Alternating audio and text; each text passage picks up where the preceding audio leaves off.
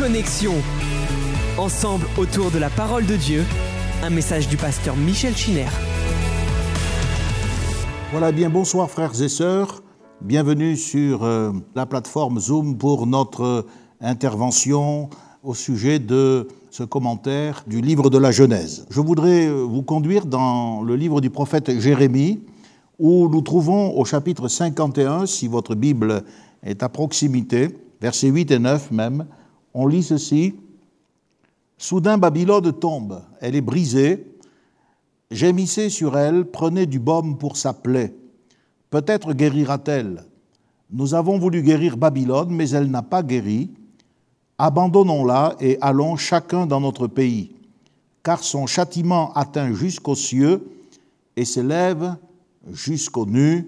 Amen. Le contexte de tout ce chapitre que je vous invite à lire, vous comprendrez les sentiments que le prophète exprime de la part de Dieu contre ce concept de la vie euh, en opposition, en rébellion à Dieu, ce concept babylonien, appelons-le de cette manière.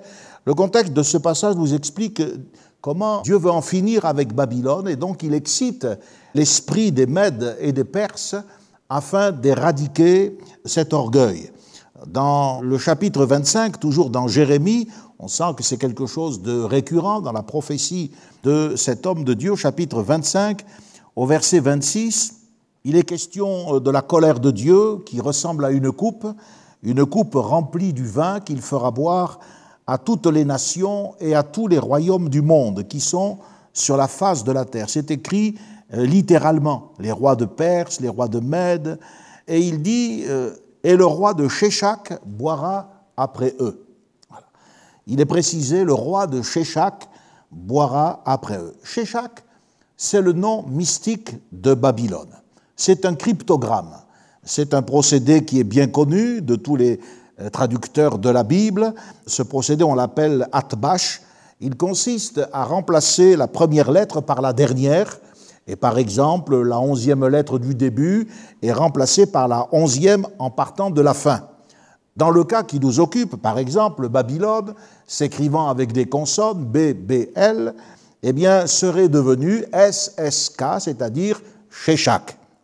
Et on retrouve ce même procédé dans le chapitre que nous venons de lire, le chapitre 51, où le Seigneur dit euh, au verset premier, Ainsi parle l'Éternel, je vais lever contre Babylone et contre les habitants de la Chaldée un vent destructeur eh bien, les habitants de la Chaldée, littéralement dans le texte original, ce sont les habitants du cœur de mes adversaires. Vous voyez, c'est une anagramme de Babel.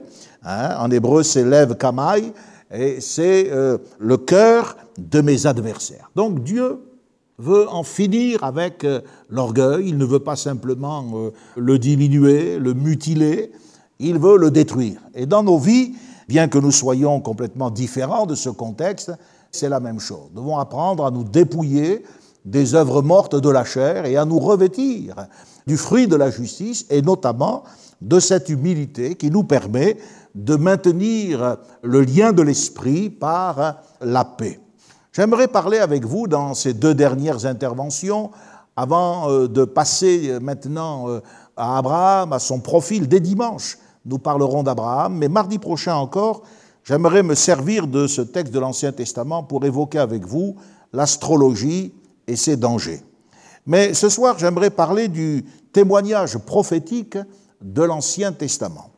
Cela apparaît de manière très discrète, au travers d'expressions comme, par exemple, il nous est dit au bout de quelque temps, je vous l'avais cité à l'époque, au bout de quelque temps, Caïn fit à l'Éternel une offrande des fruits de la terre.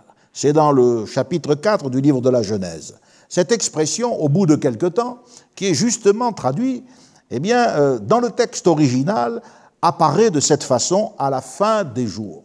C'est donc euh, une expression qui prend en compte les mois, les jours ou les années, mais dont la texture originale, l'écriture originale, eh bien, est littéralement à la fin des jours. C'est-à-dire que cela nous met en relation avec les temps de la fin. Et d'une certaine manière, ce sont ces expressions qui nous font comprendre que l'Ancien Testament est davantage qu'une compilation d'histoires, celle d'Abraham, d'Isaac ou de Jacob. C'est beaucoup plus qu'une série de lois ou de codes, comme nous le trouvons dans le Lévitique ou dans l'Exode. L'Ancien Testament est une scène historique, mais une scène historique d'événements à venir. C'est une scène dont les personnages mis en cause sont bien réels, mais ces personnages réels figurent des personnages qui interviendront dans le cours du temps. Comme j'ai eu l'occasion de vous le dire, Dieu annonce ainsi dès le commencement ce qui sera à la fin. Alors il ne le fait pas de manière ouverte, mais il le fait dans un sens, je dirais, analogique ou dans un sens euh, spirituel. L'apôtre Paul lui-même a écrit des choses intéressantes à ce sujet. Il dit dans l'Épître aux Romains, au chapitre 15, tout ce qui a été écrit d'avance l'a été pour notre instruction, littéralement pour notre apprentissage. Et oui, nous sommes des apprentis, nous ne deviendrons jamais des maîtres, mais comme un apprenti apprend, eh bien nous apprenons de Dieu. Notez cette précision de l'apôtre Paul lorsqu'il dit ce qui a été écrit d'avance, c'est-à-dire ce qui a été écrit dans le passé, ce qui a été écrit autrefois.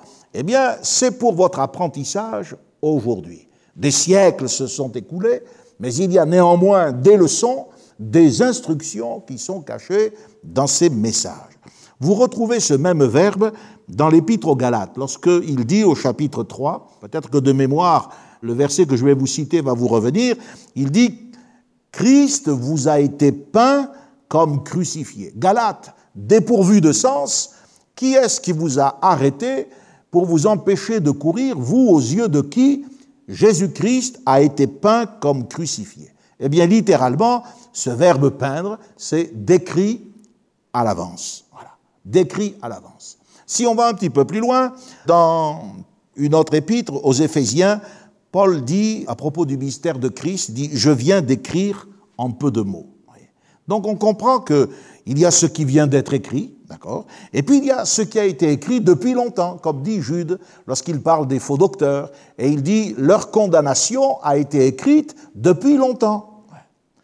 C'est bien le Seigneur Jésus lui-même qui a dit à propos de la parole de Dieu, il l'a dit à ses adversaires, vous sondez les Écritures, elles rendent témoignage de moi. Et on connaît ce texte de l'Épître aux Hébreux où il est question des paroles de Jésus-Christ quand il entre dans le monde. Et il dit, voici, je viens, car dans le rouleau du livre, il est question de moi pour faire, ô Dieu, ta volonté. Donc le livre de la Genèse n'est pas seulement l'enregistrement du passé, d'événements euh, qui ont définitivement eu lieu, point c'est tout, c'est une peinture aussi de l'avenir. L'histoire racontée, bien réelle, est une histoire en même temps prophétique. Et c'est pour cela que dans les Écritures, lorsque nous les sondons, nous avons le témoignage de Christ. Mais nous avons aussi le témoignage de l'ennemi de Christ. Nous avons le témoignage des événements réels passés, mais des événements aussi à venir. C'est une peinture qui nous permet de comprendre eh bien, la richesse, la plénitude de la sagesse divine que Dieu met à notre disposition dans sa parole.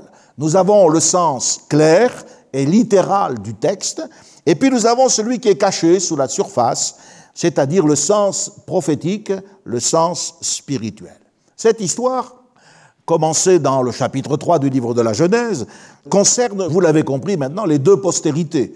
Celle qui doit sortir de la femme, c'est-à-dire les croyants et Christ, le Messie, et celle qui doit sortir du serpent, car il est dit, la postérité de la femme t'écrasera la tête la postérité du serpent, c'est-à-dire l'antéchrist. Nous avons vu, euh, lors de notre dernière intervention, le chapitre 10, la table des nations.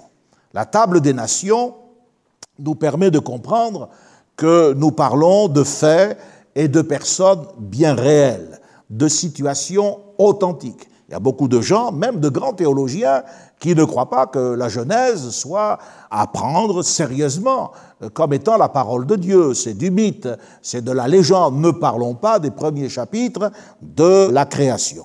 Or, eh bien, la table des nations nous met en face de situations qui impliquent des personnages réels, des peuples entiers, des nations. La Genèse n'est donc pas un livre de contes. Les généalogies s'y trouvent parce que les personnes qui sont nommées ont réellement existé. Ce sont les maillons d'une humanité qui doit conduire jusqu'au Fils de l'homme. Et quand vous lisez le Nouveau Testament, dans l'évangile de Matthieu, dans l'évangile de Luc, qu'est-ce que vous avez dans les premiers chapitres de ces deux évangiles? Vous avez la généalogie de Jésus-Christ, Fils de Dieu. Et il remonte jusqu'à Adam. Donc, voyez, on est en face de quelque chose qui doit nous amener à croire. Il y a des gens qui, en scrutant les Écritures, se sont rendus compte que des fois des noms étaient omis. L'oubli des noms est un processus qui est connu et accepté par tous ceux qui traduisent la parole de Dieu. C'est quelque chose qui appartient à la manière antique de rédiger des généalogies. L'omission n'est pas une erreur. Ces listes qui sont dans, dans, la Bible ne sont pas faites pour que, par exemple, nous nous amusions à remonter le temps, à comptabiliser les années et à fixer des dates. Non. En fait, il s'agit seulement d'attirer l'attention sur une lignée familiale précise, la lignée messianique. Voilà pourquoi il est question d'Adam, de Noé, de Sem, d'Abraham, avec force détail. À côté de ces noms bien connus, eh bien, vous avez des noms euh, de ceux dont on ne sait pas grand-chose, pour ne pas dire que l'on ne sait rien du tout. Par exemple, dans la généalogie élue des fils de Sem, eh bien, vous avez des hommes comme Réhu, ou bien des hommes comme Sérug. Ce sont des inconnus. Le monde les ignore, mais pas Dieu. Et c'est pour cela qu'ils sont consignés dans la lignée messianique. Ces gens lui appartiennent, ils font partie de la lignée des élus. Voyez, Dieu peut utiliser des gens cachés, des gens sans réputation, Paul dit aux Corinthiens, au chapitre 1er, il dit que dans l'Assemblée, il n'y avait pas de gens euh, qui avaient euh, de grands cursus, il n'y avait pas de gens euh, remarqués dans la société. Non, il dit c'est des choses faibles que Dieu utilise, et quelquefois même, il utilise des choses que le monde méprise. Donc, c'est aussi une application que nous pouvons faire à notre personne. Nous ne sommes pas tous à la tête d'un ministère international comme celui dont je parlais dimanche mais à notre place, en restant fidèles à la vocation qui nous a été adressée, en comprenant que dans ces temps difficiles, notre devoir est un devoir de fidélité et de persévérance, eh bien, nous faisons partie de cette lignée de témoins euh, qui euh, travaillent à l'avènement du Seigneur Jésus-Christ et à la rédemption aussi de cette société. Au chapitre 5 du livre de la Genèse, chapitre 5, verset 21, je voudrais revenir sur euh, un verset que nous avons abordé. En fait, vous remarquez qu'il y a aussi des choses que nous survolons à un moment donné sur lesquelles nous revenons pour leur apporter des compléments d'explication. Ce chapitre 5, verset 1er commence ainsi. Voici le livre de la postérité d'Adam. Le jour où Dieu créa Adam, il le fit à la ressemblance de Dieu. Voici le livre de la postérité d'Adam. C'est donc l'histoire de l'humanité au travers de la postérité d'Adam que Dieu entreprend de nous présenter. Et nous avons la liste des patriarches antédiluviens, nous avons la descendance de Caïn qui se pervertit, euh, qui s'industrialise, qui euh, devient technologiquement une société euh, qui relève de grands défis, mais elle se corrompt dans le péché et nous savons que le châtiment qui atteindra cette génération, ce sera le déluge. Par contre, il y a cette histoire de l'humanité qui reste fidèle et à laquelle appartiennent Enoch, Noé, Methuselah, Lémec, etc. Tous ces gens qui ont odoré Dieu. Dans la Genèse chapitre 2 maintenant, et au verset 4, chapitre 2 verset 4, c'est tout de suite après les six jours de la création. Il est écrit ceci, voici l'histoire du ciel et de la terre. C'est généralement ainsi que dans nos Bibles, nous trouvons ce verset. Pourtant, la racine hébraïque, le to, renferme l'idée de non seulement de récit, d'histoire, et c'est traduit ainsi, mais cette racine hébraïque a le sens de table, de tablette, de livre. La traduction littérale serait Voici le livre de l'histoire du ciel et de la terre. Donc, quand Moïse écrit la Genèse, bien des, des siècles après euh, les événements qu'il décrit, conduit par le Saint-Esprit. Nous le savons, car Moïse eh bien, euh, a été conduit, dirigé par le Saint-Esprit, de telle manière que ce que nous croyons, eh bien, c'est la vérité. Quand Moïse écrit la Genèse, il a deux livres à sa disposition. Il a le livre de l'histoire du ciel et de la terre, c'est-à-dire eh bien, les événements qu'il rapporte dans le premier chapitre, avec les jours de Génésiaque, et puis il y a le livre de l'histoire de l'homme, c'est-à-dire la chute en Éden, et puis ce que nous savons jusqu'au déluge. Parce que l'homme a été créé à l'image de Dieu. Il faut comprendre ceci et s'éloigner des schémas que le monde nous présente, où l'homme est un animal. Non, non, l'homme a été créé avec des facultés intellectuelles et spirituelles. Et l'homme parle, l'homme est capable d'écrire. Bien sûr, cette écriture n'est pas la même que la nôtre, mais je pense que c'est Dieu qui a enseigné l'art de l'écriture à Adam. Dans la mythologie égyptienne, eh bien, on dit que c'est le dieu Thoth vous savez, ce dieu à la tête d'ibis et qui, dans les hiéroglyphes, est représenté par un babouin. Et alors les Égyptiens s'en donnent évidemment à hiéroglyphe consacré. Il est le maître de la parole divine, un babouin, bavard euh, comme dieu des lettres et inventeur du langage. Moi je préfère la version que je suis en train de vous euh, présenter, c'est Dieu qui, en créant l'homme, en a fait un sujet de parole capable de réfléchir et de traduire ses idées dans l'écriture. Dans un, un ostracon, une pièce euh, archéologique que l'on appelle l'ostracon de Leipzig, on a déchiffré cette inscription Salut à toi, je vous cite ce qui est écrit Salut à toi, Yatot. Yatot, ça veut dire Dieu Tot voyez Ya comme Yahvé. Salut à toi, Yatot, qui distingue la langue d'un pays de celle de l'autre. Alors ici, au passage, on peut noter que le processus de différenciation des langues a été depuis longtemps compris comme allant de pair avec celui de la séparation des peuples, et qu'il était reconnu par les Égyptiens. Mais de là à faire de l'Égypte la terre ancestrale de l'écriture, la maîtresse de la parole et de la magie, eh bien c'est un pas que nous ne saurions franchir. Les Grecs disent que c'est Hermès, Hermès qui a donné notamment le mot herméneutique, c'est-à-dire l'interprétation des textes.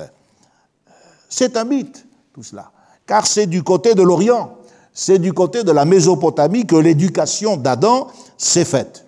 L'origine de l'écriture remonte à l'origine de l'humanité. Bien sûr, je le répète, elle était totalement différente de la nôtre. L'archéologie, cependant, reconnaît que l'écriture apparaît subitement, entièrement, je dirais, constituée d'une manière totale, en même temps que les premières traces de civilisation. Jean-Jacques Rousseau avait écrit ceci à propos de l'origine du langage. Le langage tel qu'il nous apparaît ne saurait être institué que par une convention et cette convention ne saurait se concevoir sans le langage. Alors, je ne sais pas si vous comprenez, mais je crois que vous comprenez, c'est un véritable cercle vicieux. Si le langage humain est le fait d'une convention, comment cette convention a-t-elle pu s'établir sans le langage? En fait, ce que les hommes ne veulent pas admettre et reconnaître, c'est qu'il y a une intervention de Dieu. Intervention de Dieu lorsque l'homme est créé, avec une langue une, une langue universelle, et puis ensuite intervention de Dieu lorsqu'à Babel, il y a multiplicité, dispersion et diffusion des langues. Alors on peut nier cela, mais nier une chose ne la détruit pas. Voyez on ne réfute pas un argument parce qu'on le désapprouve. Nier le témoignage de l'Écriture ne détruit pas ce témoignage. Il est là. Il est là, malgré tout ce qu'on veut nous faire croire sur euh, la progression de l'humanité, etc. Moi, ce que je vois, c'est que la Bible enseigne euh, la dégénérescence de l'humanité. Qu'avons-nous à proposer? Qu'ont-ils à proposer pour soutenir euh, leur réfutation de la vérité? Ce qui place l'homme au premier rang des êtres sensibles et qui le constitue véritablement homme, c'est la parole et c'est l'écriture. Et la Bible affirme qu'il y a une origine surnaturelle, eh bien, lorsque l'homme est créé par le souffle de Dieu et par l'intervention et le jugement de Dieu, multiplicité des langues et forcément des alphabets. Le livre de l'histoire du ciel et de la terre, par qui a-t-il été rédigé? Qui est-ce qui savait euh, ce qui est écrit au commencement, ce qui a été fait au commencement? Quand Dieu dit au commencement, Dieu créa, il n'y a que Dieu. Alors, vous avez remarqué que, par exemple, eh tout ce qui concerne le ciel, la création des anges, la Genèse n'en parle pas. Hein. Et puis, nous avons évoqué l'antériorité, l'âge de la terre, entre ce commencement où Dieu crée et puis euh, cette description de la matière qui est là. Eh euh, peut-être que des temps euh, immenses se sont, se sont interposés. Mais le livre de l'histoire du ciel et de la terre, eh bien, a été rédigé par Dieu lui-même. Vous allez me dire, mais vous voyez Dieu en train d'écrire un livre, mais regardez, il suffit que vous vous reportiez simplement aux tables de la loi. Sur le mont Sinaï, les tables de la loi ont été écrites du doigt de Dieu. Et à force de ne pas vouloir faire l'effort de croire certains éléments de la parole de Dieu, on se demande pourquoi on en croirait d'autres qui sont tout aussi incroyables. Moïse a entendu la voix de Dieu sur le Sinaï et la Bible dit que Dieu lui a remis, Deutéronome chapitre 5 verset 22, Dieu lui a remis les tables qu'il avait lui-même écrites. Et moi je pense qu'il est plus facile d'aller dans ce sens plutôt que d'imaginer euh, toutes sortes de, de délires, parce que je vous l'ai dit, l'anthropologie eh bien, euh, a le mérite de faire appel à l'imagination, tellement les données sont, euh, euh, sont étirées, sont espacées. Ce livre a été remis par Dieu à Adam le sixième jour. Voilà pourquoi, lorsque nous avons parlé de Moïse, nous avons parlé de, documents. Bien sûr, il n'avait pas l'aspect de nos documents modernes, mais je pense que c'était des tablettes qui ont été conservées avec les généalogies on en a découvert dans les civilisations euh, mésopotamiennes, des milliers dans les bibliothèques, qui euh, étaient là pour nous permettre de remonter en quelque sorte l'histoire passée. Et si cela est exact, eh bien, on n'est pas étonné de trouver entre le livre de l'histoire du ciel et de la terre, ce récit avec euh, cette création, il n'y avait personne qui était là. Seul Dieu pouvait parler de ces choses. Et le livre de la loi, Hein, un parallélisme, les dix paroles de la création et puis les dix paroles de la loi. Parce que sur les deux tables de la loi, eh bien, il y a cinq commandements de chaque côté. Des commandements qui concernent les rapports de l'homme avec Dieu et des commandements qui concernent les rapports de l'homme avec son prochain. Voilà pourquoi la loi tout entière est résumée dans Tu aimeras le Seigneur ton Dieu et ton prochain comme toi-même. Ce sont là les deux commandements qui résument les dix commandements. Et puis vous avez ce livre de l'histoire du ciel et de la terre avec les dix paroles, les dix fois où Dieu dit que la lumière soit, où Dieu dit eh bien que le sec paraisse, et ensuite euh, la végétation, puis la création animale, et enfin la création de l'homme.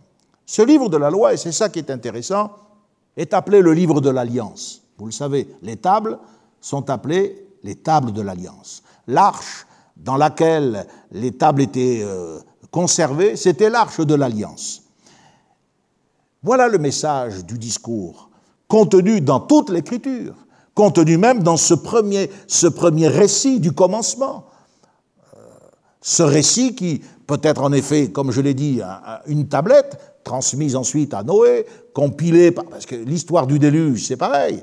Hein, personne n'y était que Noé. Mais avec la longévité, cette tradition orale, et puis cette capacité euh, assez rapide à mettre par écrit, à fixer finalement la parole, permet de savoir ce qui s'est passé. Or, quel est le message du discours contenu dans ces écritures qui étaient les commencements de la révélation?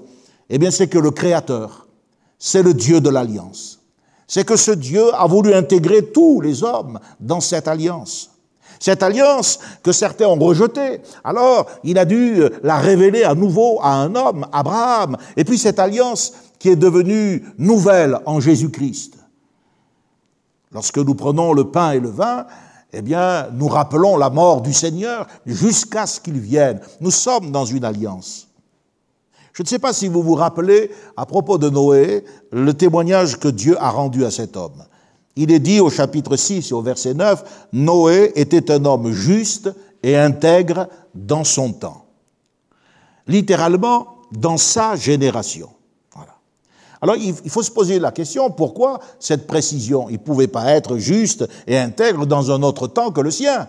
Il ne pouvait pas être juste et intègre dans une autre génération que la sienne. Si Dieu parle ainsi, c'est qu'il y a quelque chose à découvrir. Cette précision indique deux choses. Premièrement, que la génération de Noé était corrompue. Ce verbe corrompu signifie que les gens se livraient à l'abomination sur le plan sexuel. Il y avait une déviation qui s'était emparée sur le plan de la conception de la sexualité. Deuxièmement, eh bien, cette précision est là pour nous montrer le caractère de Noé. La terre était corrompue. Mais c'est pas parce que toute la terre était corrompue que c'était une excuse pour Noé de se laisser aller. Et la Bible dit que Noé était juste. Souvent, les gens invoquent pour justifier leur faiblesse, leur manquement, la société qui les entoure. Mais c'est une faute grave, voyez. Quand tous seraient infidèles, nous nous devons, nous les enfants de Dieu véritables, nous nous devons de rester fidèles. Il est écrit, c'est dans le livre du prophète Daniel, c'est un temps de déportation, c'est le contexte babylonien. Il est dit, ceux du peuple qui connaîtront leur Dieu agiront avec fermeté, et les plus sages parmi eux donneront instruction au peuple. Ce qui manque à beaucoup de croyants, eh bien, c'est cette capacité d'agir avec fermeté. Voilà. On les sent actifs et fermes dans tout, sauf dans la vie spirituelle. Là, il y a une espèce de mollesse au niveau de la décision, au niveau de l'engagement, au niveau de la consécration qui semble, voyez, s'emparer de toute leur personnalité. Or, nous devons agir avec fermeté. C'est la preuve que nous connaissons Dieu. C'est la preuve que nous avons affaire à ce Dieu vivant et vrai. Alors posez-nous la question, je me la suis posée, mais qu'est-ce qui a soutenu Noé dans son intégrité, dans ce temps où plus personne ne marchait droit? Qu'est-ce qu'il a gardé Je pense que s'il a été capable de recevoir ce témoignage de Dieu, c'est qu'en tant que membre de la lignée messianique, Noé avait reçu ses livres. Ces livres s'étaient transmis. Et je pense que c'est à, Joseph, qui a été le grand premier ministre de toute l'Égypte, que euh, ces livres ont été remis. Puis Moïse, Moïse instruit dans toute la science des Égyptiens, a eu accès à ces choses, vous voyez, et il a pu ainsi, par l'Esprit Saint, qui a écarté toutes les erreurs possibles, tout ce qui pouvait se glisser. On est là sur des temps qui s'étalent sur des siècles, nous faire parvenir l'authentique vérité. Noé avait ses livres, et je crois qu'il les méditait. Exactement comme lorsque Moïse meurt et que le flambeau est passé à Josué, qu'est-ce que Dieu dit à Josué? Il dit médite, médite ce livre de la loi. Médite le jour et nuit. Et qu'est-ce que le Seigneur nous dit maintenant, nous qui sommes arrivés à la fin des temps, nous les chrétiens, nous dit, mais attache-toi à la parole véritable. C'est parce que nous laissons peu de place et d'autorité à la parole de Dieu. Parce qu'il ne s'agit pas simplement de la voir dans une bibliothèque, même de la lire, il faut la croire et il faut la mettre en pratique. C'est là que, eh bien, cette parole va nous communiquer sa force, une force divine et que nous serons capables d'être fermes dans un monde qui est en dissolution. Et nous pourrons être debout pour l'avènement de notre Seigneur Jésus-Christ. C'est ce que Paul dit, c'est ce que Pierre répète lorsqu'il dit prenez garde à vous-même de peur de déchoir de votre fermeté. Quand on se convertit, ça doit être ferme. La foi, c'est une ferme assurance des choses que l'on espère. Dans le livre des psaumes, j'aimerais que chez vous, vous preniez le temps, je ne sais pas comment vous percevez ces messages, mais euh, j'aimerais que vous puissiez quand même en profiter au maximum. J'aimerais que vous lisiez le psaume 102, que vous le lisiez attentivement. Et vous verrez au verset 19, il est écrit ceci, que cela soit écrit pour la génération future. Et si vous avez une Bible avec des parallèles, ce qui est quand même à votre portée, vous pouvez retrouver dans plusieurs psaumes, le psaume 73, je crois, et d'autres, où il est question de ce que nous savons, nous allons le répéter, le dire à la génération future, afin que, eh bien, ils n'oubliassent pas les œuvres de l'Éternel et qu'ils le disent ensuite à leurs enfants. Vous voyez, c'est ce, récit, cette évocation de la transmission de la vérité. D'après le texte original hébreu, ce texte porte l'expression les d'or Acaron. En fait, il s'agit non pas de la génération future, mais de la dernière génération. Et vous vous souvenez peut-être hein, que je vous avais parlé de ce Dieu qui, lorsqu'il évoque le commencement, eh bien, il sait déjà ce qu'il y a à la fin. La fin, c'est Akarit. Et Acaron, c'est la dernière génération, non pas la future. Bien sûr qu'elle est future, mais surtout elle est dernière génération. La version Shuraki, qui est assez proche de la verdeur, de la dureté du texte original, dit Cela sera écrit pour le dernier âge. Et la version de Jérusalem parle d'écrire quelque chose pour l'âge à venir. Vous voyez, on n'est plus dans la génération future, c'est-à-dire un père qui envisage la génération de ses enfants, non, mais la génération dernière, celle qui nous porte à la fin des temps, c'est-à-dire euh, dans ces temps qui sont les temps messianiques. Dans l'Écriture, vous trouvez d'abord la génération du déluge. Elle s'est soldée par un effacement total.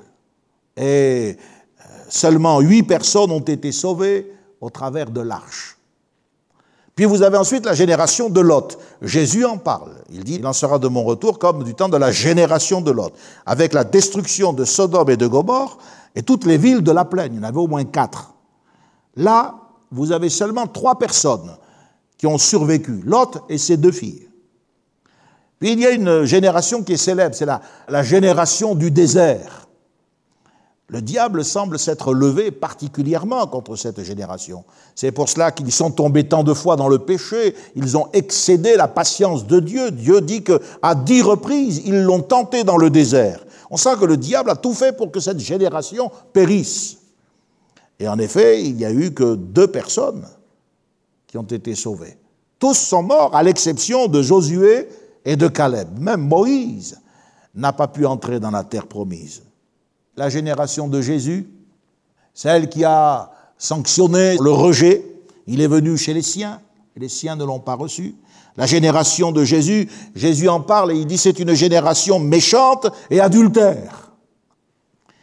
Et puis Jésus parle de la génération qui verra le figuier reverdir. C'est-à-dire la génération qui a vu le retour d'Israël. En 1948, avec la création de l'État d'Israël, nous avons vu le figuier reverdir. Je remarque que très peu de personnes ont été épargnées dans ces générations. C'est un avertissement pour nous qui vivons à la fin des temps. Nous ne devons pas croire des messages enfantins qui nous préconisent que par le biais des technologies, des multitudes vont se convertir avec un clic de souris. Quand on voit le mal qu'il faut pour faire d'un pécheur un saint et un saint équilibré, un saint fidèle, enraciné dans la parole de Dieu, c'est bien ce que Paul dit aux Éphésiens. C'est pas avec un clic de souris, une musique de fond et puis quelques photos que nous allons faire. Nous allons faire ce travail. Il faut l'action de l'esprit. C'est un avertissement pour nous. C'est un avertissement pour nous. Au verset 14 de ce psaume 102, il est écrit vous peut-être, vous le lisez peut-être en ce moment, tu te lèveras, tu auras pitié de Sion, car le temps d'avoir pitié d'elle, le temps fixé est à son terme. Et ça encore, ça m'a parlé. Le temps fixé, c'est une expression qui est rendue par plusieurs versions, je l'ai vérifié ce matin. Le rendez-vous est là le temps fixé, le rendez-vous est là. On retrouve cette expression de temps fixé, d'ailleurs, dans la Genèse, quand Dieu met le grand luminaire dans le ciel et le petit luminaire pour éclairer, il dit c'est pour marquer les époques. Et puis, dans le Lévitique, quand il est question des fêtes de l'Éternel, eh bien, le temps fixé, c'est pour les, les rencontres festives, pour que ces fêtes de l'Éternel soient des réjouissances spirituelles. Je ne sais pas si vous le sentez, mais l'Église a aussi un rendez-vous. Une rencontre festive se prépare.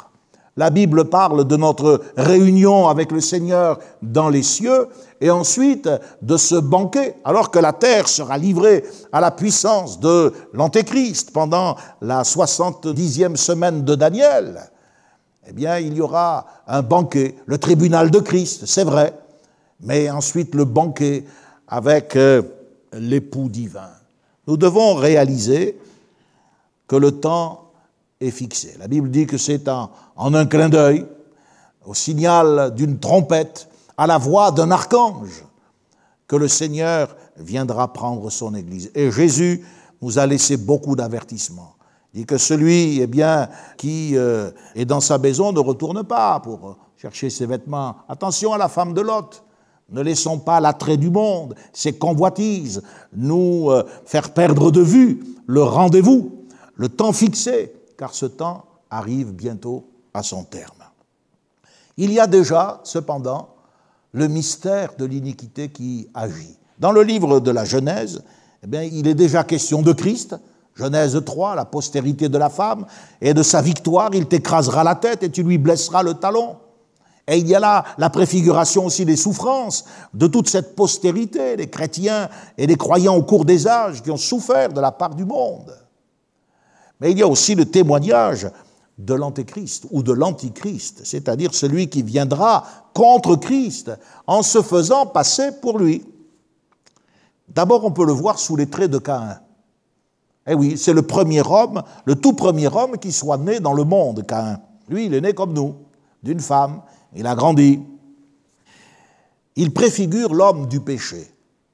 C'est le meurtrier de son frère, et l'homme du péché sera le meurtrier de ses frères, selon ce que nous dit l'apôtre Jean. Je ne l'invente pas. Jean dit Caïn était du malin. Celui qui pêche est du diable, car le diable pêche dès le commencement. On est bien dans la Genèse. Il est adorateur de Dieu, il a son autel, mais c'est une adoration qui est faite dans un esprit profane. Dieu lui dit, domine le péché, il est incapable de dominer le péché. Il est incrédule.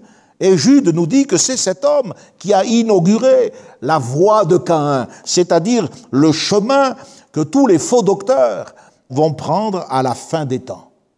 Le fait qu'il ait assassiné Abel annonce la persécution des véritables enfants de Dieu et le mensonge de Caïn. Quand il dit à Dieu, mais je ne sais pas de quoi tu parles, est-ce que je suis le gardien de mon frère? Le meurtre et le mensonge seront les caractéristiques de l'Antichrist. Paul dit aux Thessaloniciens que c'est une puissance d'égarement qui leur a été envoyée pour qu'ils croient au mensonge. L'Antéchrist, il apparaît également sous les traits de Lémec. Alors attention, il y a le Lémec de la lignée des justes, le père de Noé, c'est pas de celui qu'on parle. Là, on parle de Lémec qui est de la lignée de Caïn. C'est le septième depuis Adam, celui-là. Alors que Enoch, dans la lignée des justes, c'est le septième depuis Adam. Le nom de Lémec signifie puissant. Et le fait que, eh bien, il soit le septième depuis Adam dans la lignée des déchus, c'est-à-dire, je répète, des descendants de Caïn, ce chiffre 7 dans la Bible nous indique que le cycle de la méchanceté a donc atteint son apogée.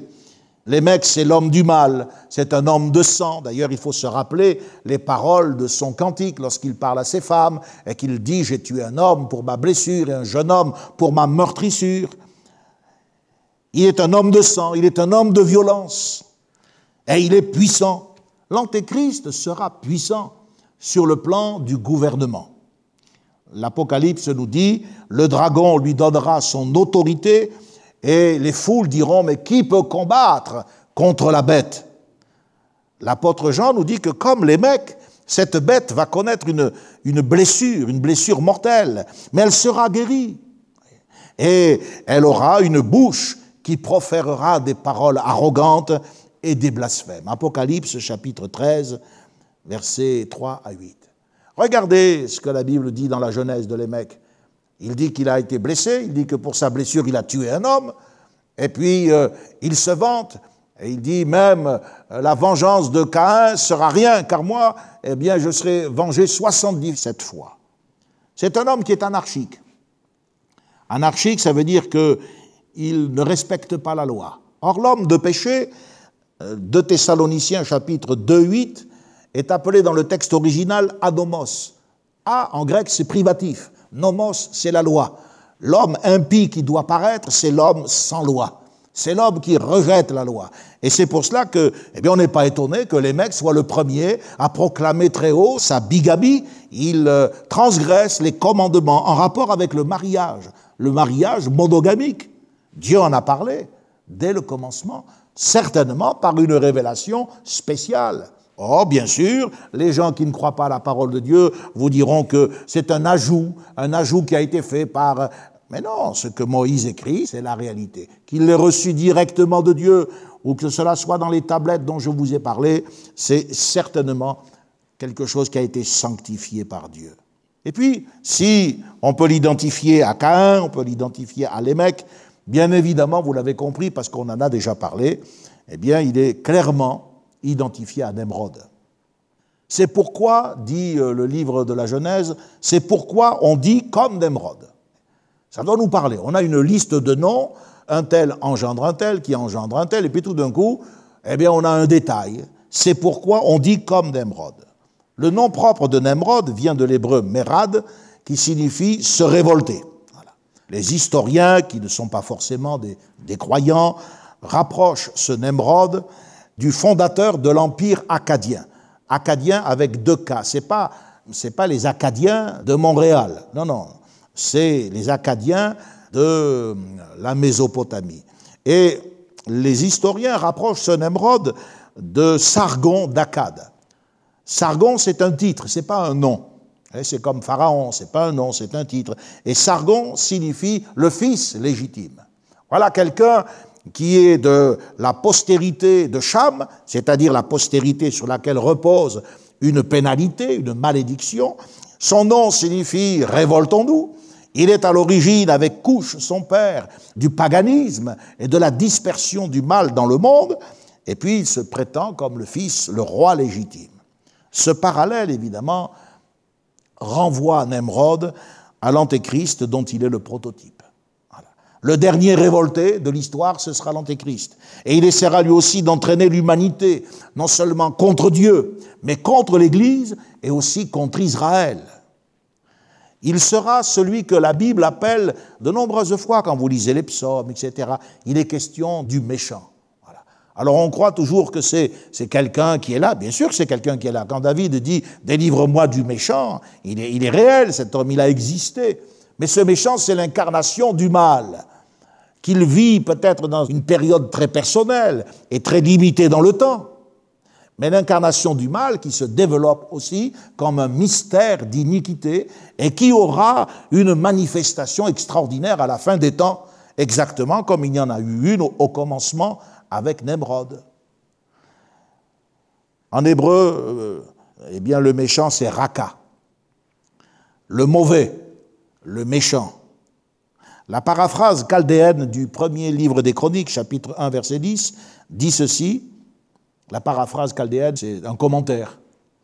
Couche engendra Nemrod qui commença à régner dans la méchanceté, tuant du sang innocent et se rebella contre Yahvé. Donc, il y a une conjonction de, tous ces témoignages. Nemrod est appelé un vaillant chasseur. On l'a vu. En hébreu, c'est Gibor Tsaïd. Ce mot Tsaïd désigne bien le chasseur. Mais je vous l'ai dit, ce mot Tsaïd signifie aussi le conquérant. Donc c'est l'orgueil, c'est la puissance qui sont associés à la racine de ce mot de Saïd. Il était roi, Nemrod. Il est dit qu'il régna d'abord sur Babel. Or, si je fais attention à l'ensemble de la parole de Dieu, c'est l'un des titres que le prophète Ésaïe va donner à l'Antéchrist. Regardez Ésaïe au chapitre 14 et au verset 4. Et il est écrit ceci, Alors tu prononceras ce chant sur le roi de Babylone, et tu diras, Eh quoi? Le tyran n'est plus. Gibor est souvent traduit par chef, vaillant, vaillant homme.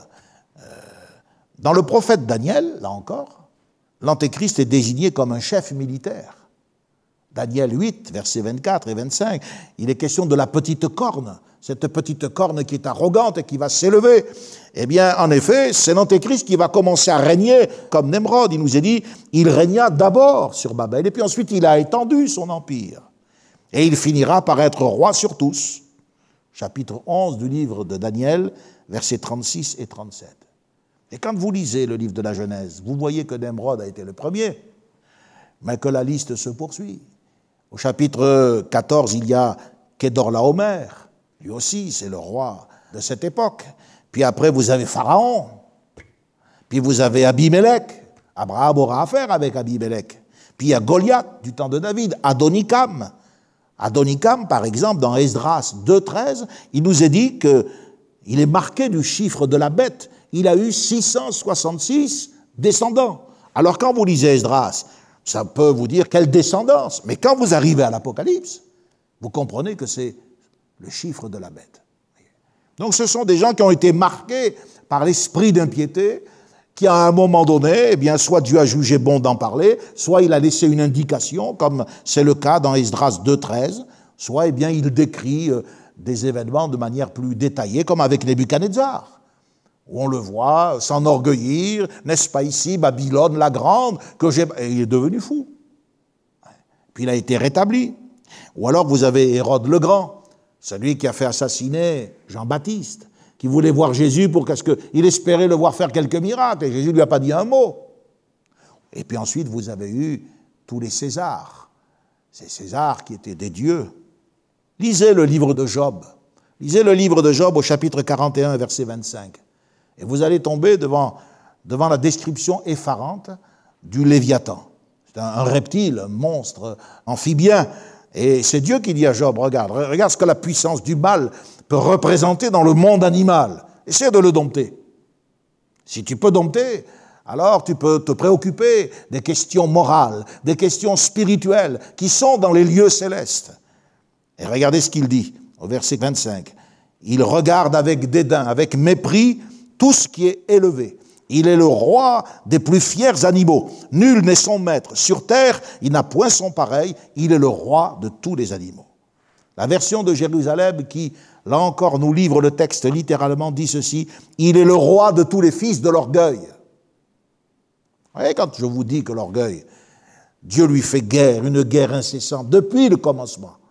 Alors que ce soit avec l'interprétation euh, d'Ève et d'Adam au sujet de la connaissance du bien et du mal, devenir comme des dieux, l'élévation de cette tour, cet empire autoritaire, ou bien Osias, qui se permet de toucher au culte divin parce qu'il imite les païens, ou que ce soit dans l'Église, voyez-vous, ce Diotrephe qui aime à être le premier et qui ne reçoit pas les apôtres. Dans ce contexte, les fils de l'orgueil eh bien, ce sont les fauves, ce sont les animaux fiers et indomptés. Depuis la chute, les rapports ont été brisés entre l'homme et euh, la nature et les animaux. Et si vous lisez Job au chapitre 28, il est question de, des fauves qui sont une image de ces puissants, de ces grands, ces conquérants que personne ne peut maîtriser sauf Dieu. Dieu peut les réprimer. C'est étrange, mais quand vous allez dans l'Apocalypse, l'Antéchrist est présenté comme étant une bête, une bête qui monte de la mer.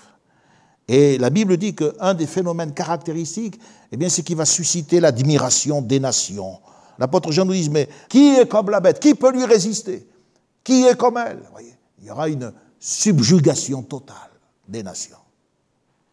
On continue à avancer, si vous le voulez bien, et vous vous rendez compte que ces textes qui traitent de l'histoire passée sont en fait une peinture de l'avenir, du futur.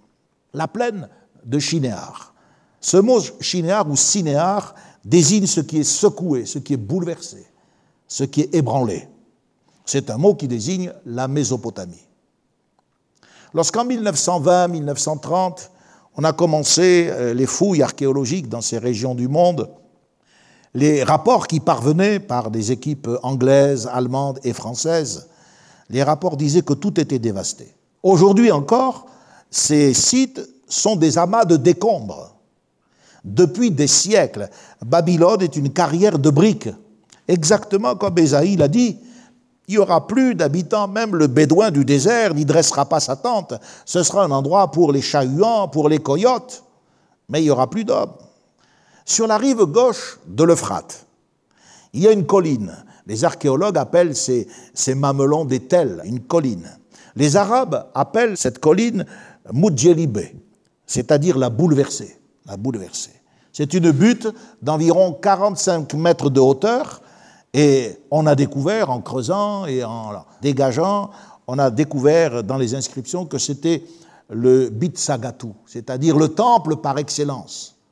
Je vous ai dit que la ziggurat, la tour qui signifie ce qui est élevé, la fameuse tour de Babel, mais il y en avait partout, à Babylone, à Uruk, il y en avait à Akkad. Il y avait un, temple, un observatoire qui était en même temps un temple au sommet, et puis il y avait aussi le temple au bas de la tour, le temple par excellence. Ce temple-là a été détruit par Xerxès, et c'est lui qu'Alexandre le Grand a rebâti et qu'il a transformé en un fort. Et aujourd'hui, on sait tout ça parce que des équipes d'archéologues avec des moyens financiers importants ont travaillé pendant des dizaines d'années. Ensuite, les savants ont étudié, décrypté, déchiffré, et on est arrivé à, construire une histoire fiable. Un peu plus loin, il y a le Kasra, Kasra, le château. C'est le reste du fameux palais de Nebuchadnezzar. C'est dans ce palais qu'Alexandre le Grand est mort, à l'âge de 33 ou 34 ans, et toutes les briques qui sont exhumées, qu'on retrouve, elles sont timbrées et elles portent le nom de Nebuchadnezzar. Nebuchadnezzar, ça vous dit quelque chose à l'oreille, c'est Nabucodonosor. Si vous allez un petit peu plus loin, cette fois-ci sur la rive droite, à 10 km, vous avez la plus importante des ruines. Aujourd'hui encore, ce tel s'appelle Birs Nimrod. C'est la tour de Bélus. Babel, Bélus. C'est le monument dont parle la Genèse. On a mis à jour une plateforme d'environ 70 mètres de hauteur. Le pourtour fait 730 mètres de long. Et la hauteur était estimée, d'après les proportions, à 190 mètres. Pour information, juste, la pyramide de Khéops mesure 150 mètres. Évidemment, les terrasses supérieures se sont effondrées. On trouve des briques partout et surtout, la, caractéristique de ces briques, c'est qu'elles sont comme elles sont vitrifiées de différentes couleurs, et quand on les heurte, quand on les, on les cogne, elles émettent un son, une vibration comme du verre. Les spécialistes sont arrivés à admettre qu'il fallait que ces briques aient été chauffées à des températures immenses pour émettre un tel son. Alors bien sûr, la Genèse nous dit qu'il y avait des fours, et ils ont cuit les briques au four afin de les rendre plus résistantes. Mais certains sont même allés à penser que seul le feu du ciel a pu produire un tel résultat. C'est ce qui expliquerait peut-être la mention biblique L'Éternel descendit. L'Éternel descendit. L'historien Joseph, en tout cas dans ses mémoires, nous dit que la dispersion et la confusion s'est accompagnée d'orages effrayants et de grands bouleversements dans la nature. C'est vrai que chaque fois que Dieu se manifeste, quand on lit les psaumes, quand on lit les batailles du livre des juges ou euh, des prophètes, ben, dans la nature, euh, euh, il y a quelque chose qui est chamboulé. Les traits concernant le royaume de Babel et le régime autoritaire de Nemrod apparaissent dans le livre de la Genèse au chapitre 10, juste, juste avant ce qui concerne Abraham et son départ pour la terre promise. Ça, c'est une indication importante. Cela suggère que les rapports, les rapports antagonistes que l'Antéchrist va entretenir avec Israël, eh bien, sera au sujet des territoires. Abraham va partir, Dieu lui dit, quitte ton pays, va dans le pays que je te montrerai. Et c'est là qu'il est question de Nemrod. Babylone, c'est la ville de péché qui est en rapport avec l'exil d'Israël, avec les souffrances d'Israël. Vous n'avez qu'à lire le psaume 137. Nous étions assis au bord du fleuve Babylone. Nos vainqueurs nous demandaient des chants nous avions suspendu nos harpes à des sols. Et là, le psalmiste dit euh, qu'on rende à Babylone ce qu'elle nous a fait. Elle qui disait de Sion, rasé, rasé jusqu'à ses fondements. Or, aujourd'hui, toutes les revendications territoriales qui sont animées par les voisins, la Bible parle des voisins d'Israël, sont une manifestation de cet esprit de l'Antéchrist qui est déjà à l'œuvre. Babel en acadien, alors l'acadien, je reviens à ça, c'est le mésopotamien, c'est pas le canadien. Babel en acadien, c'est Bab-Ilin. Bab-Ilin, c'est la porte de Dieu. Voilà. Et autrefois, la porte, euh, c'est pas comme aujourd'hui le lieu de passage, simplement. La porte, c'était le siège du gouvernement. C'était là que l'autorité était rendue, démontrée. Par exemple, Quand l'armée est sortie du temps du roi David, David était assis à la porte. Et il y a eu le défilé de toute l'armée. Voilà. Quand Jésus parle du combat que l'Église doit mener contre le monde des ténèbres, il dit les portes du séjour des morts. Ça veut dire quoi? Il n'est pas question de porte littérale, mais il est question du conseil, il est question de l'autorité satanique, de tout ce monde de ténèbres qui ourdit des complots, des plans pour déstabiliser l'Église, la détruire. Eh bien, tout ça, ça n'aboutira pas, parce que Jésus dit, je bâtirai mon Église et les portes du séjour des morts ne prévaudront point. Le conseil satanique, tous les plans diaboliques mis en place depuis les origines, eh bien, avorteront. Parce que la vérité, c'est que lorsque le Seigneur Jésus va revenir, avec le souffle de sa bouche, il détruira l'Antéchrist. La porte de Dieu, c'est le siège du gouvernement et de l'autorité. Vous voyez, à Babel, c'était ça. Alors nous, on a eu les États fédérés de la SDN, la Société des Nations, puis avec la Première Guerre mondiale, on s'est rendu compte que ça ne valait rien. Aujourd'hui, on a l'ONU, et demain, ce sera un Sénat mondial, dont déjà beaucoup parlent. Vous voyez, Nemrod avait organisé un véritable système impérial et religieux, avec une adoration idolâtre. Au fond, c'est pas difficile de croire la Bible hein, quand on comprend les choses avec l'Esprit de Dieu. Il n'y a rien de nouveau. Euh, tournez vos regards vers la Corée du Nord. Vous allez voir là un gros poupon qui se prend pour Dieu. Il y a quelques dizaines d'années, euh, eh bien, il y avait un monarque au Japon qui était un dieu. Il y a eu la Chine, la Russie. Mais la première tentative satanique d'élever un dirigeant universel par le biais d'une dictature mondiale, eh bien, c'est en Mésopotamie que ça a eu lieu. C'était un empire totalitaire avec euh, aucun espace de liberté. regardez aujourd'hui euh, les reportages sur la technologie mise au service de la surveillance des personnes en Chine. Vous franchissez un passage clouté au mauvais moment, hop, voilà, vous êtes mal garé, et d'une certaine manière, sans trop s'avancer, sans être dogmatique, faut reconnaître qu'aujourd'hui, les propositions qui nous sont faites, ne serait-ce que pour enrayer le virus, ben, on se demande jusqu'où ça va aller, voyez, une surveillance totale. Pourquoi je dis ça? Parce qu'il est dit au verset 9 de ce chapitre 11, ils cessèrent de bâtir la ville. Pour bâtir un empire, il faut un langage concerté, il faut un plan, il faut une conception des choses qui puissent être communiquées. Mais comme Dieu a dispersé et confondu le langage, ils cessèrent de bâtir la ville. Donc Babel est resté inachevé. C'est à la dernière génération.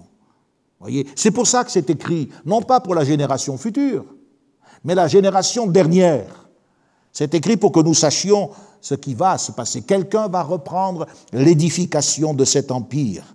Eh oui, mes amis, peut-être pas avec des briques, mais en tout cas, il va restituer l'esprit de cette rébellion. La révolte est annoncée, elle couvre déjà. Regardez le psaume 2. Au psaume 2, il est écrit ceci. Pourquoi ce tumulte parmi les nations? Pourquoi les nations se rebellent-elles contre l'Éternel et contre son oint? Brisons leurs liens, délivrons-nous de leurs chaînes. On est en droit de se demander, mais de quelle chaîne s'agit-il? Est-ce que le Seigneur a transformé quelqu'un en esclave? Jamais. Ce sont les chaînes de l'alliance. Ce sont les chaînes que représentent les commandements de Dieu. La Bible annonce donc une révolte spirituelle, une révolte morale dont nous vivons déjà euh, les effets intellectuels et aussi militaires, avec le rassemblement des rois dans cette région de l'Euphrate. Eh oui, c'est dans cette région que euh, la Bible nous laisse apparaître la première manifestation de Satan au travers de ce serpent qui était le plus rusé de tous les animaux des champs. Et la Bible nous dit dans l'Apocalypse 16, verset 12, le sixième ange versa sa coupe sur le grand fleuve, le Frate, il est toujours à sa place celui-là, et son eau tarit afin que le chemin des rois venant de l'Orient fût préparé. Je me suis renseigné il y a quelques mois de cela, et en Irak, ils ont de gros problèmes avec l'eau. Les barrages sur le Frate euh, s'ouvrent de temps en temps pour qu'il y ait des fontaines dans la ville pour les touristes, mais ils ont de vrais problèmes d'eau. La Bible dit que son eau va tarir. Aujourd'hui, nous sommes à l'heure de la mondialisation, les grandes organisations sont centralisées, le réseau de connexion est devenu mondial. Cela nous dit que la reconstruction est déjà en route. C'est dans cette région du monde que les dernières grandes manifestations contre le royaume de Dieu se tiendront. Toutes les questions en rapport avec le nucléaire, toutes les questions en rapport avec euh, la destruction d'Israël, rasons Israël, tous les compromis auxquels les politiciens nous ont habitués sont en germe, annoncés dans le livre de la Genèse. Alors, je voudrais euh, terminer, si vous permettez, euh, comme ça nous pourrons, mardi prochain, conclure vraiment ce chapitre des temps anciens, des temps antiques avec l'astrologie. Faisons-nous un nom. Qu'est-ce que ça veut dire, faisons-nous un nom? Tous les êtres reçoivent un nom. J'ai reçu un nom, vous avez reçu un nom. On peut quelquefois, entre camarades, se donner même un surnom. Mais se faire un nom, c'est quelque chose d'autre. C'est une prérogative divine. Dans la Bible, seul Dieu se fait un nom. Son nom seul est digne d'être glorifié. Alors, que cela soit bien clair, Dieu a le droit de rendre célèbre qui il veut. Par exemple, à Abraham, Dieu a dit, Obéis-moi, quitte ce pays, ta famille, va dans le pays que je te montrerai, et je rendrai ton nom grand. Et il n'a pas fait que pour Abraham. Lisez pour Samuel, dans le deuxième livre de Samuel, Dieu lui dit, je t'ai pris derrière les pâturages, je t'ai béni et je vais rendre ton nom grand. C'est pas toi qui vas me construire une maison, c'est moi qui vais te construire une maison. Tous ces gens étaient renommés. Et tous ces gens, d'Abraham à David, ils descendaient de la lignée de qui? De la lignée de Sem. Or, Sem, ça veut dire le nom. Le nom. Dieu s'est associé à Sem. Il s'est en quelque sorte lié à lui. Il est écrit, lorsque Noé a, prophétisé, Béni soit l'Éternel, le Dieu de Sem. Dieu s'est lié d'une manière particulière avec le plus jeune fils de Noé, parce que Sem, c'est le dernier. Hein. Il est peut-être toujours cité en premier, Sem, Cham et Japhet, mais Japhet, c'est l'aîné, Cham, c'est le cadet, et le puiné, le dernier, ou le Benjamin, eh bien, c'est c'est Sem. Mais à cause de sa relation avec Dieu, il est cité en premier. Le Dieu de Sem. Plus tard, plus tard, Dieu se, fera appeler le Dieu d'Abraham, le Dieu d'Isaac, le Dieu de Jacob. D'ailleurs, d'ailleurs, quand il se révèle à Moïse, il dit Je n'ai pas été connu sous ce nom-là. Vous voyez, Dieu a été connu à différentes époques comme le Dieu de quelqu'un, le Dieu de Sem, le Dieu d'Abraham, le Dieu d'Isaac, le Dieu de Jacob. Et aujourd'hui, dans le Nouveau Testament, c'est le Dieu de Jésus-Christ. Alléluia. Cela signifie quoi? Cela signifie que Dieu s'engage dans une relation particulière. C'est sa nature. C'est pour ça qu'il nous a créés à son image. Il y a donc des promesses spéciales. Il y a un avenir qui est envisagé pour celui qui entre dans cette relation. Ces associations particulières de Dieu avec des hommes choisis à qui il a fait grâce, qui se sont repentis, qu'il a relevés du péché, nous rappellent que la bénédiction, si on veut réussir sa vie, c'est pas interdit de vouloir réussir, mais c'est dans une relation personnelle et dans une communion intime avec Dieu que le chrétien réussit. Cette grandeur, c'est pas la grandeur du portefeuille des actions, c'est pas la grandeur des propriétés, c'est pas la grandeur de la réputation euh, sur le plan professionnel, non. Elle est accordée à ceux qui sont capables de travailler à la venue de celui dont le nom est au-dessus de tout nom. Voilà. Celui dont le nom subsistera toujours. Livre des Psaumes 72, verset 17.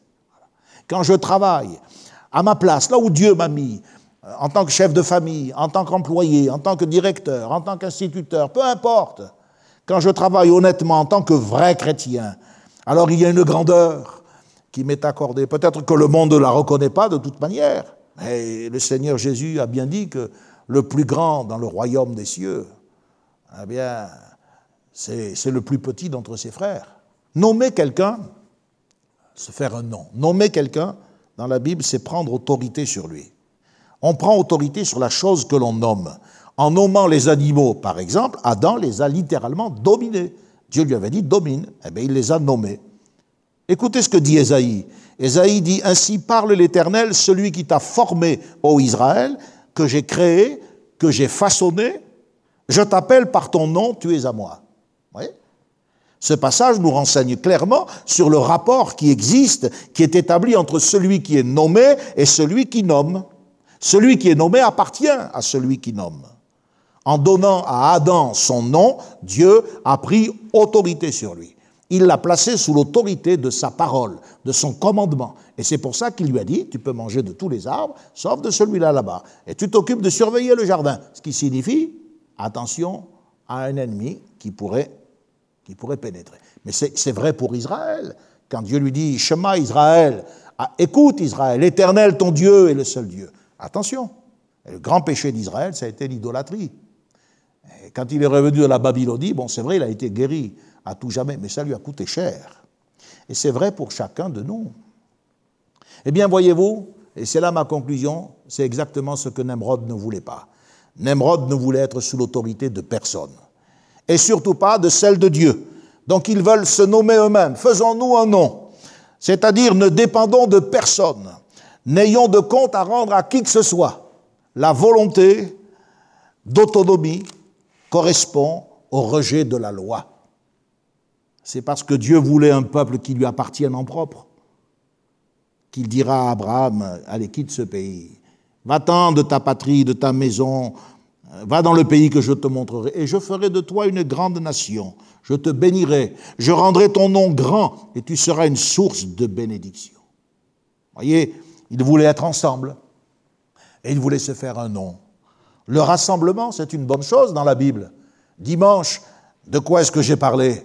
Du rassemblement de l'Église. Tant que les motivations sont bonnes, la Bible ne parle-t-elle pas de la keila, c'est-à-dire de l'assemblée en hébreu, ou de l'ecclésia, de l'assemblée en grec? Mais ce rassemblement, il est fait au nom du Seigneur. Là où deux ou trois sont assemblés en mon nom, c'est pas en se faisant un nom, une réputation. Voyez, quand Dieu a commencé les relations avec l'humanité, quand il a donné à Moïse le soin de nous faire parvenir ce livre, eh bien, il avait déjà en vue la fin. Et au fond, plus nous avançons, en tout cas, je ne sais pas vous, peut-être que ces choses euh, vous fatiguent, mais moi, eh bien, je trouve que plus j'avance, plus je vois que le schéma de ce que nous vivons et de ce que vivront peut-être encore quelques-uns après nous. Il est là, il est là. Voilà pourquoi celui qui veut être sauvé, il peut être sauvé. Celui qui croira et qui sera baptisé sera sauvé. Et voilà pourquoi c'est terrible, mais c'est quand même la réalité. Celui qui ne croira pas, eh bien, il sera condamné. Je termine ici mes propos. Je vous remercie de votre patience.